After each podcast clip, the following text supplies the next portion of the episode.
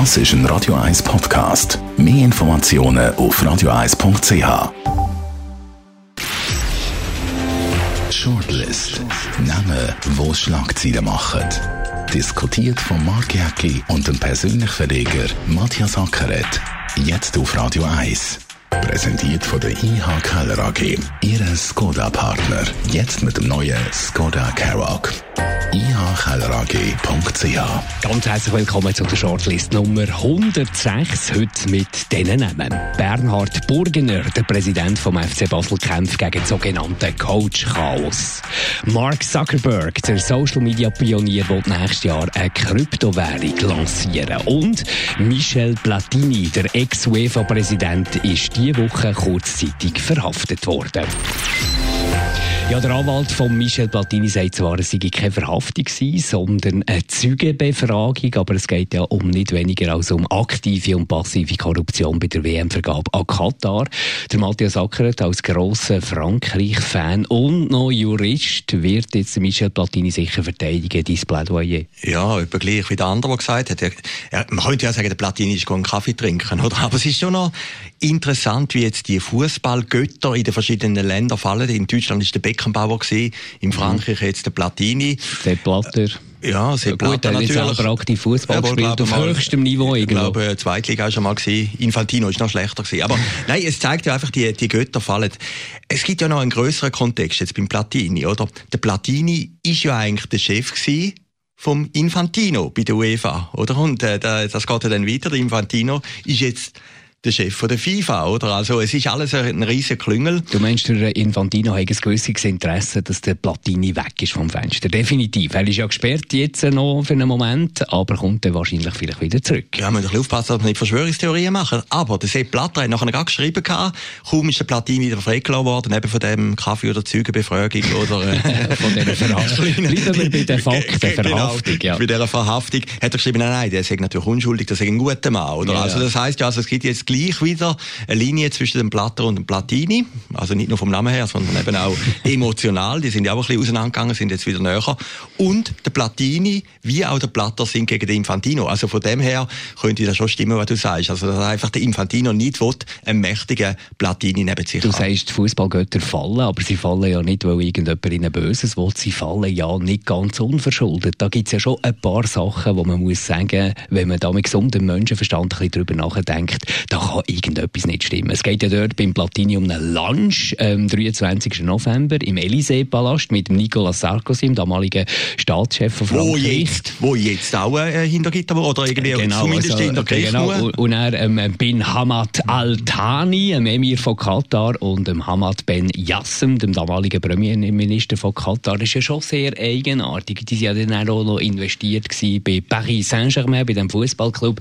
Also äh, ein Schelm wäre da oder sehr positiv denkender Mensch, der das Gefühl hat, die haben sich einfach ein bisschen austauscht und über Fußball geredet. Genau, und der Platini hat dann, glaube ich, noch zwei Millionen bekommen, die auch noch nicht ganz geklärt sind, oder? Der Sepp Blatter hat ja gesagt, dass er irgendwie Spesen 1,8 1,8, oder? Ja, wenn man es jetzt ein bisschen hört. Euro. Mit, Gut, mit, mit, mit, mit, mit, dem Wechselkurs ist es wahrscheinlich Und mit den Zinsen, oder? Also, genau. geht es in diesem Bereich. Nein, äh, das schmeckt schon. Ist schon ein kleines Geschmäckchen oder ein grosses Geschmäckchen hinter dieser ganzen Geschichte und zeigt natürlich, äh, dass immer, wenn es um viel, viel Geld geht, und bei Fußball geht es um viel Geld, da können wir natürlich viel, die die Hände aufmachen. Oder? Wie lange geht es noch gut mit dem Fußball? Das ist ja die grosse Frage, die grosse Sorge von den Fußballgenüsserinnen äh, und Genüsser vom Publikum, weil man sieht ja da schon Tendenzen auch von der FIFA her, der Ausverkauf vom Fußball mit WMs, mit wahnsinnig viel Team, mit plötzlich neuen Ligen, die da entstehen, alles natürlich mit dem Hintergrund Geld zu machen, dort der, der, der, Markt richtig auszugen und das kann ja schlussendlich nur äh, das Pendel zum Zurückschlagen bringen. Ja, das ist schon eine interessante Entwicklung. Ich glaube, Spiel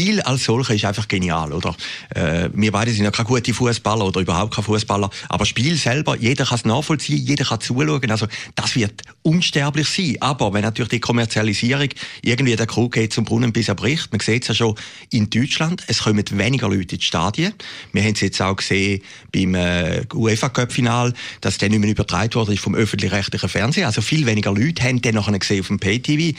Also das sind schon Entwicklungen, wo alle wegen denen verantwortlich Jugendlichen zu denken geben. Also man kann nicht eine Kommerzialisierung machen, bis es nicht mehr geht, weil dann irgendwann wendet sich das Publikum ab. Die Frage ist einfach, wo geht ins Publikum? Und Sponsoren wenden sich irgendwann ab. Also Adidas hat jetzt zwar noch ähm, Michel Platini, der UEFA, der FIFA die Stange gehalten, das sind ja grosse Sponsoren bei diesen grossen Turnieren, aber natürlich mit der Klammerbemerkung, äh, wir, wir, wir sind jetzt hier einem laufenden Verfahren und wir entscheiden wer das Urteil gefallen ist. Aber also dort macht man sich Sorgen um die Reputation der Marken. Ja, wenn dort das Geld von den Sponsoren nicht mehr fließt, dann wird es dann natürlich auch ein bisschen unattraktiv. Ja klar, da, das ist dann brutal, oder? Dann bricht natürlich alles ein bisschen zusammen, oder?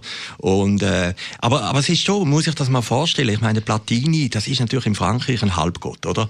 Und mag sich erinnern, in aktiven Zeiten als Fußballer ist äh, Europameister geworden mit Frankreich, äh, zu einer Zeit, wo, wo, wo noch heute nachhält.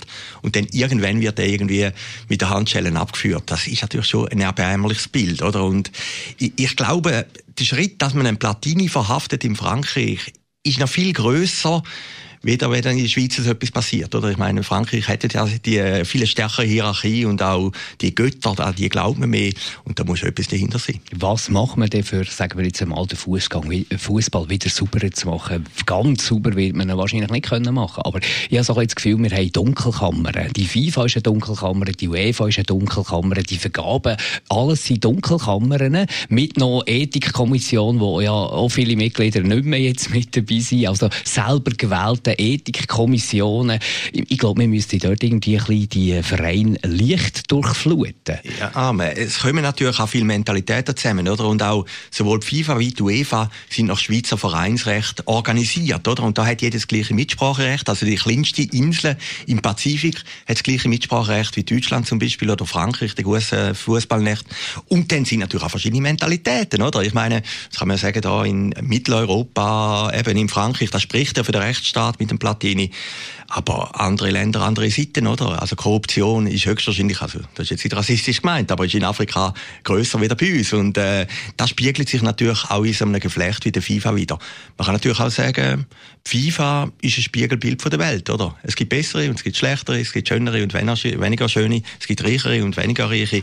Also von dem her ist eigentlich der Fußball ein gutes Abbild. Also schauen wir, wie sich die Sache weiterentwickelt. Und wir bleiben beim Geld. Wir gehen zu Mark Zuckerberg, Facebook-Gründer, mittlerweile ein riesengroßes Unternehmen, wo noch WhatsApp dazu gehört, wo wir alle zusammen damit kommunizieren, oder die meisten von uns Instagram, wo wir zwei ja sehr aktiv sind drauf, oder das wenigstens probieren. Wir probieren, jetzt kommen wir aber nicht weiter, oder? Also das ist mal ein Aufruf, man sollte uns wieder mal ein bisschen folgen, oder? Man muss ja mal, man muss ja mal die Zahl zuerst, bevor dass wir über die Kryptowährung, die Mark Zuckerberg lancieren will, mal schnell die Zahl auf die Zunge lassen gehen. 2,4 Milliarden aktive Facebook-Nutzer. Eine riesengroße Menge, die da auf der Welt, auf dem Social Media Portal und auf dem anderen Social Media Portal von Facebook äh, umsurfen, um äh, kommunizieren. Und jetzt kommt der Mark Zuckerberg und will eine eigene Kryptowährung lancieren im Herbst vom nächsten Jahr. Libra ist so ein Begriff, der da umgeistert, könnte natürlich äh, alles verändern. Die Art und Weise, wie wir mit Geld umgehen. Ich glaube, es wird auch alles verändern. Oder? Wenn man jetzt schaut, der Erfindung vom Internet vor etwa 20 Jahren, dann nachher eben, wo wir da das kleine Gerät, das wir haben, wo man auch immer gerade live dabei ist. Ja, dort hat es sicher auch viel gegeben, wo oh, gesagt ja. wie, wie die Schweizer Banken jetzt, die grossen Banken, die sich ja da ein bisschen distanzieren, die es vielleicht zum Teil auch ein bisschen locker nehmen, die sagen, ja gut, das ist eine weitere Kryptowährung und Kryptowährungen sind sowieso etwas vom Teufel, müssen sie natürlich sagen. Aber wenn ich sehe, was für Partner das da schon bereits an Bord sind, Mastercard, Visa, Uber, Bookers, das, äh, das äh, Reiseportal, also da kann etwas ganz Gefährliches, vor allem auf eine Finanzplatz Schweiz zukommen. Ja, ich glaube, der grosse Schritt ist schon die Erfindung vom iPhone, etwa vor zehn Jahren, oder? Und, und wenn man schaut, in jedem Bereich, außer jetzt bei den Banken, hat es eine Veränderung gegeben. Also, wir reden ja immer von den Medien, man redet von der Musikindustrie, muss ich einfach mal vorstellen. In Zürich hat es vor etwa zehn Jahren etwa 15 CD-Läden gegeben. Heute gibt es irgendwie noch ein Gestell beim Jacqueline, oder? Also, die Veränderung, die Reisebranche hat sich völlig verändert. Bis alles, jetzt, alles, alles, alles hat sich verändert. Eben, da muss man ja die Frage stellen, außer Banken, oder? Und ich könnte mir vorstellen, dass das wirklich kommt, oder? Oder? 2,4 Milliarden. Es tönt auch seriös, wie sie jetzt angehen. Sie sagen nicht, wir machen das heute oder morgen, sondern erst im nächsten Jahr. Der Sitz ist ja in Genf. Und dann verlieren natürlich Banken auch ein bisschen das Monopol Absolut. fürs Geld. Oder? Und, und das ist das grosse Problem. Oder? Das ist ein riesengroßes Problem. Also vor allem für Banken, weil die werden ja quasi mit so solchen Technologien, Kryptowährungen grundsätzlich werden die ausgeschaltet. Die braucht es schlichtweg dort nicht mehr. Und was muss man machen bei disruptiven Technologien? Und Kryptowährung ist meiner Meinung nach eine disruptive Technologie, respektive Blockchain-Technologie, die, die darauf beruht. Man muss sie genau anschauen, man muss sie ernst nehmen und man muss schauen, als Firma, wie kann man selber mitmischen. Und das machen ja Banken eigentlich zu zurückhaltend. Ja, Oder gar nicht. Sie sagen, Kryptowährung ist hochtoxisch, ist hochspekulativ. Stimmt natürlich jetzt. Aber wenn er so eine Libra kommt, eine Kryptowährung, die weltweit eine Akzeptanz hat, das wird ja die grosse Frage sein, wie fest äh, kann die Akzeptanz, das Vertrauen bei der Bevölkerung generiert werden und dann wird sich auch da alles verändern. Können sich, können sich, können sich alles verändern und der Vorteil ist natürlich, mit dem iPhone kann man gerade den Zahlungsverlauf aktuell auslösen, oder? Früher ist es, oder wenn man jetzt zum Beispiel, ist in der NZZ gestanden und die, die wissen ja in der Regel, früher, wenn du Geld nach Afrika überwiesen hast, ist zwei, drei Tage gegangen, oder? Und, und eben mit dieser neuen Währung geht das gerade im Jetzt-Moment. Du löst es aus und er kommt über, oder in äh, Kapstadt, oder wo auch immer, oder? Und das sind natürlich riesen Vorteile. Aber ist ja klar, dass Banken dagegen sind. Ihr Businessmodell ist dafür, ja. Die dürfen ja nicht dagegen sein, die müssten ja mitmachen, die müssten ja das ganz genau ja, anschauen. Es gibt, also, es gibt natürlich teils Banken, die mitmachen, teils andere nicht, oder? Ich, ich, ich glaube, die Banken sind auch noch verunsichert. Ich habe mal etwas Interessantes gehört an einem Vortrag wenn man das so hört mit der Kryptowährung, es kommt niemand richtig draus und jeder sagt doch einfach aus dem Buch, das kann gar nie funktionieren. Und dann hat der Referent an einem Vortrag, das war ein HSG-Professor, mhm. gesagt, es kann ja nicht sein, dass die 10.000 Leute, die jetzt an dem umstudieren, alles Löli sind, oder? Also, die überlegen sich ja etwas, oder? Und da leuchten wir schon ein. Und wenn man jetzt das Lied eben mit der neuen Währung Libra, das sind natürlich schon Leute, die sich mit dem beschäftigen und auch Erfahrungen haben eben mit diesen disruptiven Modellen. Und von dem her würde ich sagen, das könnte wirklich eine Gefahr werden für das etablierte System. Und vor allem, es ist ja nicht die Kryptowährung auch noch für sich, was gefährlicher wird sein für Banken, sondern die Technologie, die, die darauf basiert, das Blockchain. Und da habe ich auch einen Vortrag, den ich moderiert habe, ein Podiumsgespräch, da bin ich ziemlich schockiert gewesen, habe ich dort den Zukunftsforscher, äh, der Innovationsforscher Nick Sonemann gefragt, dort im Gottlieb Duttliweiler Institut hat die Veranstaltung stattgefunden, habe ich gefragt, was er denn von dieser äh, Blockchain-Technologie haltet. Und er sagt, das ist ein Trend, der wieder vergeht. Und da irrt er natürlich brutal. Weil die Technologie ist jetzt natürlich in den Anfängen, aber so genial vom, vom Aufbau her, die kontrolliert sich ja quasi selber. Hier kontrollieren Banken und Nationalbanken die Währung, aber bei der Blockchain-Technologie kontrolliert es eben die Technologie. Also wenn du mir irgendwie Geld überweisst, checkt das System und bucht das Geld ab, nimmt es aus dem Fluss raus. Also das ist etwas, wo, wo dann ganze Institutionen verschwinden. Und wir können es noch stoppen. Darum habe ich vielleicht das Gefühl, dass gleich da noch etwas kommt gegen die Kryptowährungen mit den Nationalbanken. Wenn natürlich der Staat oder die Nationalbanken für anfangen, äh, die Kryptowährungen torpedieren, dann haben sie es schwer. Ja, und das wird dann passieren. Wir sehen es jetzt auch bei Uber, oder? Bei Uber macht man natürlich jetzt alles, auch in der Schweiz, auch in Deutschland und äh, von staatlicher Seite, dass man sagt, das geht natürlich nicht mit dem Gesetz und so, das Taxi-Gewerbe nicht ausstirbt, oder? Aber einfach die Vorstellung, wenn man einmal zurückschaut, eben ein iPhone, was sich alles verändert hat. Man hätte sich doch nie können vorstellen dass es eine Zeit gibt, wo Hotel, die Institution Hotel, plötzlich rot ist dass die Institution Taxi plötzlich wieder rot ist, dass plötzlich kein Reisebüro mehr gibt, oder wie man es selber buchen kann. Und mittlerweile habe ich mich auch daran gewöhnt, alles muss man hinterfragen, alles kann in Frage gestellt werden, oder? Äh, vor 20 Jahren, der Tagesanzeiger so dick gewesen, der ist praktisch nicht mehr im Briefkasten gekommen, oder? Und jetzt, äh, da kein Inserat mehr, nichts mehr. Äh, der, der Wechsel, der jetzt stattfindet, der ist brutal. Und das wird die Banken betreffen. Wir sind mit in einer vierten Revolution. Bernhard Burgener, er braucht ja ein paar neue Ideen. Der Präsident vom FC Basel kämpft mit einem Trainer- und Kommunikationschaos. Man kann sagen, da ist beides im Begriff. In der letzten Sendung haben wir diskutiert, dass der Marcel Kohler er wahrscheinlich weg ist als Trainer vom FC Basel. Jetzt bleibt er, dafür ist der Sportchef Marco Streller weg. Interne SMS gehen direkt zum Blick. Ein Zeichen von Führungsschwäche, oder? Ja. Und das muss man Bernhard Burgener anlasten. Ja, als Verleger von einem Kommunikationsmagazin freut mich natürlich. Kommunikation ist schon noch sehr, sehr viel. Ist nicht, vielleicht nicht alles, aber ist sehr viel. Und da sieht man natürlich beim FC Basel, es ist natürlich komisch kommuniziert worden.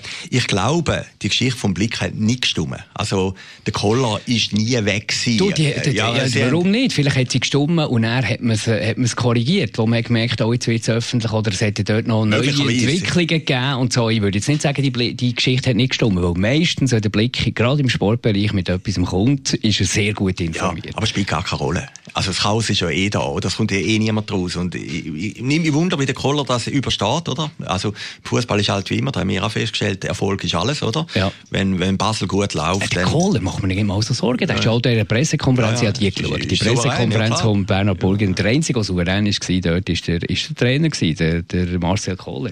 Weniger souverän, und das hat mich erstaunt, wenn du so ein bisschen die wirtschaftliche Erfolgsgeschichte von Bernhard Burgener anschaust. Das ist ja äh, American Dream schon fast, muss man sagen. Eigentlich von nichts zu einem Millionenunternehmen, ist im Unterhaltungsbusiness extrem tätig. Und wie der dort an dieser Pressekonferenz war, einknickt, verschöpft, äh, ducksend, äh, mit, mit Wendungen, mit ganz, das, das hat mich erstaunt. Also zeigt das, ein erfolgreicher Wirtschaftsmann ist noch lange nicht ein erfolgreicher Fußballunternehmen. Nein, wie ein Fußballclub hat ganz eine andere DNA wie irgendein Unternehmen. Aber oder? Warum unterschätzt man das immer wieder? Das hat man gesehen bei EHC Kloten, das sieht man bei GC, das sieht man überall. Das, wir wissen es ja jetzt langsam, selbst wir wissen jetzt langsam, dass Fußball wahrscheinlich ein bisschen andere Gesetzmäßigkeiten hat als der Rest der Wirtschaft. Als Filmgeschäft, ja. W ja warum, meine, warum checkt ihr das nicht? Ja, der, keine Ahnung, was der Grund ist, aber der Burger hat ja schon geredet, eben Spieler in Indien und weiß Gott was.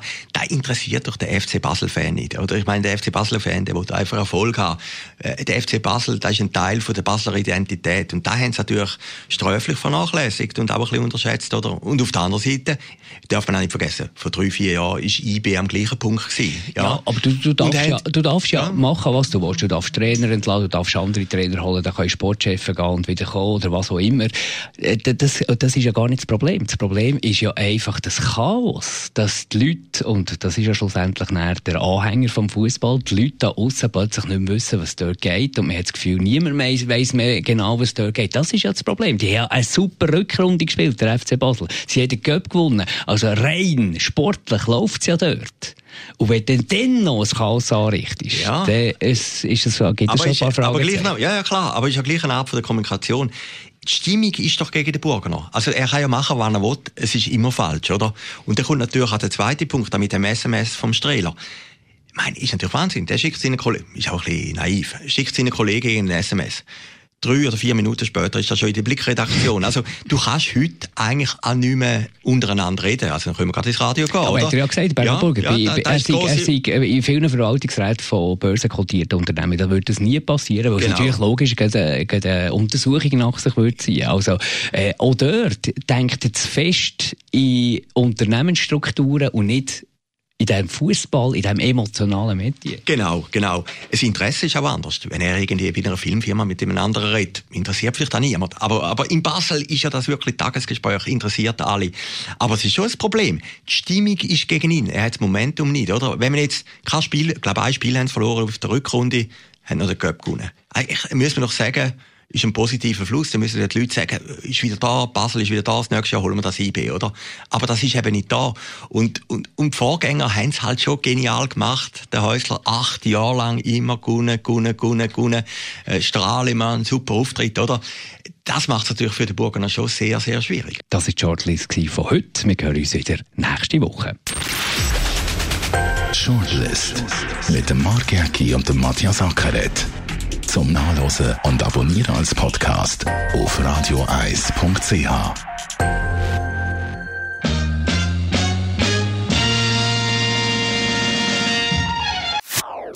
Das ist ein Radio 1 Podcast. Mehr Informationen auf radioeis.ch.